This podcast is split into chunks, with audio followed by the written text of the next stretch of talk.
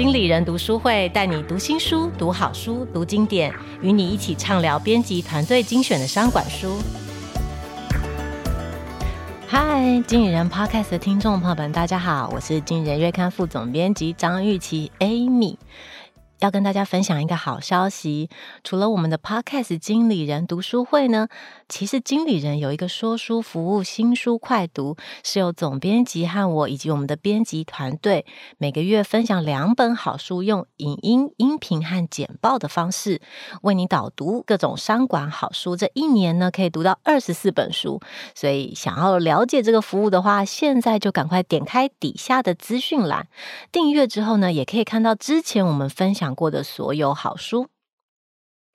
嗨，各位听众朋友们，大家好！今天又到了我们经理人读书会的时间。其实经理人啊，我们每一期都会采访很多企业的中高阶经理人。那其中一个我们很喜欢问这个经理人的问题，就是总经理，你都是怎么找人的？你喜欢怎么样的人呢？那所有的执行长都会跟我们说，人才非常的难找。可是呢，他们也都在多年经营企业的历程当中，培养出了一套他们识人用人的秘诀。所以我今天就挑了这本书，这本书是从一个比较高层次的观点来谈怎么寻找人才。那这本书的书名就叫做《人才》，副标题呢是。识才、选才、用才、留才的十堂课，由天下文化出版。那这本书的作者有两位哦，一位是乔治梅森大学的经济学教授，那他参与该校师生招聘超过三十年，而且他还自己管理一个这个新创公司。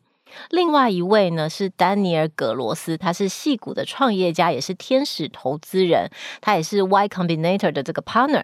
那后来呢，他现在成立了一个新的公司，叫 Pioneer，是一个挖掘人才的公司，在在这家公司担任执行长。也就是说呢，这本书的两位作者对于招募人才跟辨识人才都是有非常丰富的经验哦。那他们也会深入的研究，所以我们今天想要谈一下这本书的其中一个重要的论点，就是要怎。怎么样在面试当中运用提问去鉴别人才？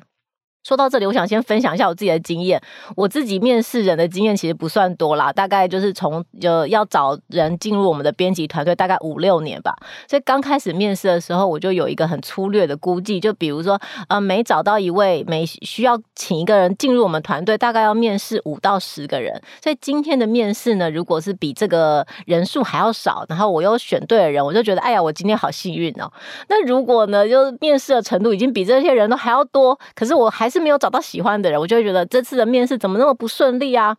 所以在面试的经验里面，我觉得就用人主管来说，真的会觉得在面试里面要运用提问是一件蛮困难的事情。有时候你会有一些例行性的问题，可是这些例行性的问题，你未必可以得到你觉得很能够判断这个人适不适合是呃可以加入编辑团队的人才。在这个书里面，它有一个核心的原则，就是怎么样去鉴别人才，就是要让人才去回答出他的真实的想法，要让人才回答出可以帮助你去观察他是怎么样的人，未必是观察他的专业能力，而是观察他的人格特质。那所以问的方式也很重要。我们在面试的时候，我自己先说，就是可能有时候你会经历一场你觉得好像不是很真心的面试，就比如说对方的回答都回答得很好，也都很有准备，有准备并不是一件不好的事。事情，可是有时候你面整场面试完，会让你觉得，哎，我刚刚到底经历了什么？我我很确定他是一个怎样的人吗？其实未必，你就会觉得我好像不是很确定应征者是一个怎么样的人，然后你就会担心说，我刚刚听到的事情有多少是经过多少比例或者多少百分比的美化。所以我在读这本书的时候，就会想说，哎，就读到真的会觉得，好，那我要把这些问题留下来，以后我要来尝试在这个面试的时候去询问，看能不能得到真实的这个一个切片。所以第一件事情是询问他闲暇时的爱好，比如说，哎，他会看什么书啊？他会读什么 blog 啊？啊，问这个可能甚至于比他问工作时的表现还要重要，因为这是你闲暇或者你周末的时候做什么事情，是可以透露出一个人真实的性格。他就说，其实他们想要找的。人才都是一些是一些会用自己的时间去学习、去进修的人，所以你可以直接问他周末的时候都在做什么事情。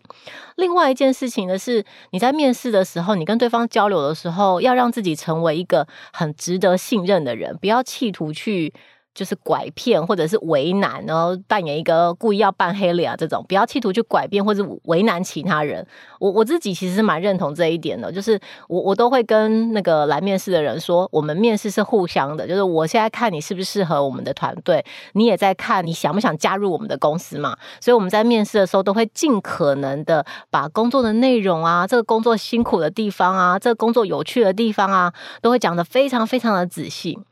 有一个例子是之后他加入了我们团队的同事，他跟我说他为什么后来会选经理人哦。他说，因为他第一次在面试的时候 看到那个就是我把每一页的栏目都讲得很仔细，然后这一页是要写什么什么东西，这个这个整个工作流程会怎么长怎么样子，然后他觉得呃会讲怎么仔细的这个主管他会觉得比较有信任感，所以他后来就选了来经理人哦。我觉得也很感谢他。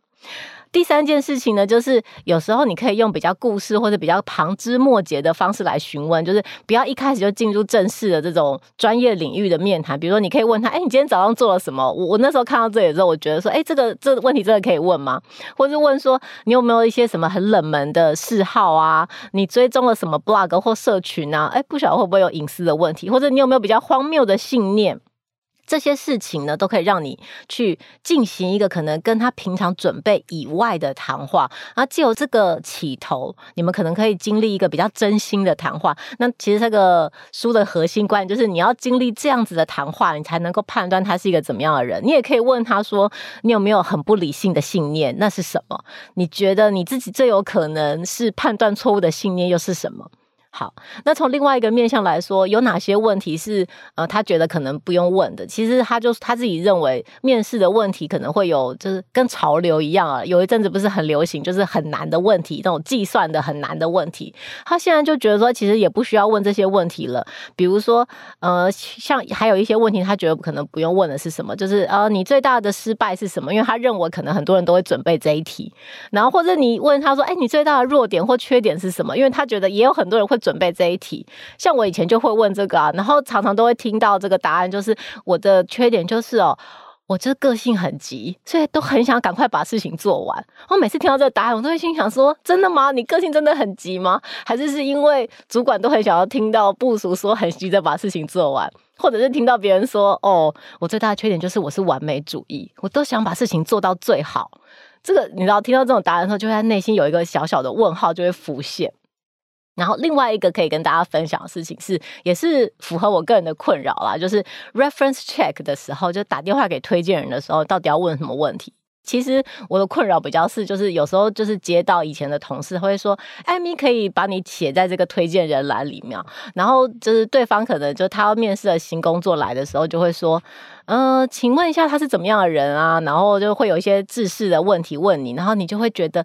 呃，到底要怎么样回答才好呢？你要全部的毫无保留的说他真实的状况，还是说，哎，你应该要尽可能的说好话呢？就是这是一个蛮挣扎的事情。那我之前有听过一个前辈他分享说，他可能就在 reference check 的时候就跟对方说，哦，他就是做事蛮认真的，但是如果你叫他做更多的事，他就会不想做。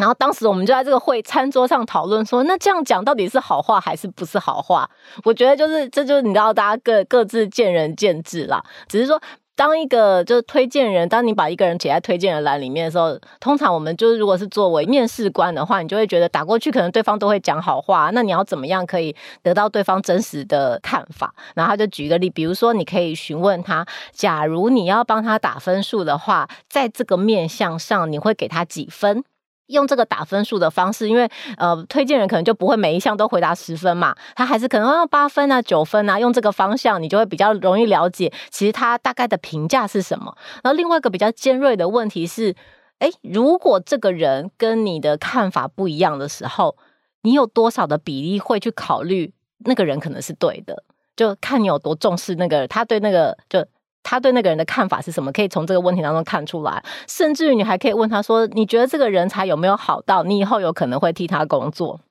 我觉得就是这些问题可以给大家参考。好，那我自己是会觉得说，我我觉得就是这些问题好像是有点难问出口啦，就坦白说，那我之后可能在就是用人的时候，我会试着把这些问题纳入我的问题库里面。